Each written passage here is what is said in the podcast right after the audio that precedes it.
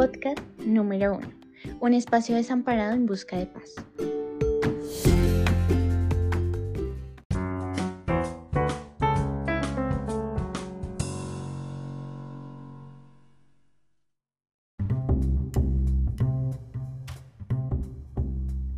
Un espacio desamparado en busca de paz. ¿Qué aspectos se tuvieron en cuenta para el desarrollo de este punto? Al ser Colombia un territorio en donde un acuerdo real para la paz no había sido evidente, se comienzan a tomar experiencias ajenas para adaptarlas a su contexto.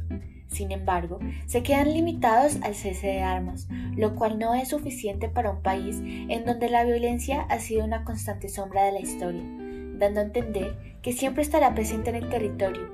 Además, se presenta en diferentes formas y tamaños, afectando a personas mayores y jóvenes, pues esta no distingue entre edades.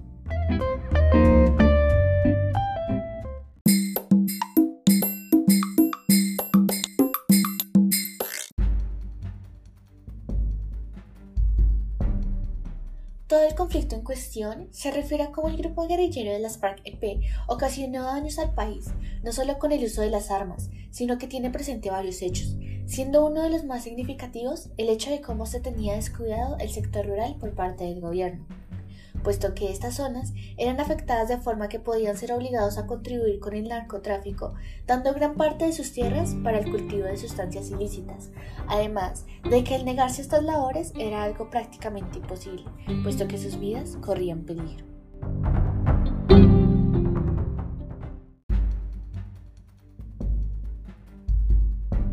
Otro factor de daño era el desplazamiento forzoso, en donde muchos campesinos fueron obligados a despedirse de sus tierras natales, amenazados con el daño a su vida o en su defecto a sus familias. En sí, la población que sufrió un gran porcentaje del daño fue la población rural, pues como habíamos mencionado previamente, ha sido un territorio falto de atención. Entonces, entendiendo este concepto, llegamos a la conclusión de que en estas zonas afectadas se daban un sinnúmero de violaciones a los derechos humanos, dentro de las cuales se daban no solo desplazamientos o amenazas armadas, sino que también incluían violencia de tipo personal, sexual e individual.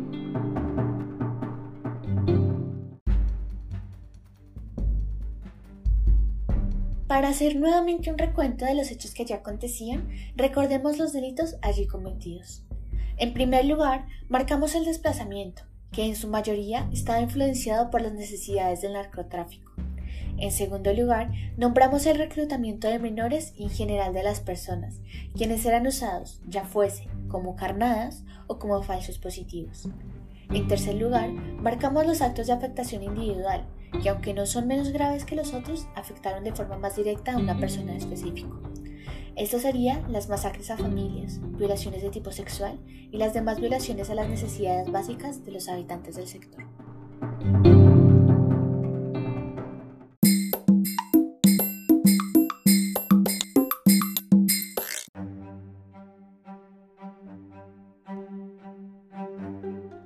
El acuerdo de paz busca impedir que haya más víctimas y centrar los esfuerzos en construir una paz estable y duradera.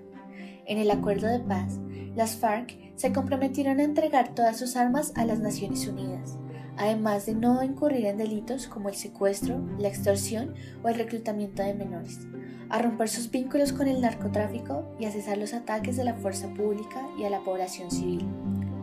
El gobierno, por su parte, menciona que habrá verdad, justicia y reparación para las víctimas, con el acuerdo se logra que las FARC hagan política sin armas. Además, el acuerdo incluye un plan de desarrollo agrario integral con acceso a tierras y servicios y una estrategia de sustitución sostenible de los cultivos ilícitos.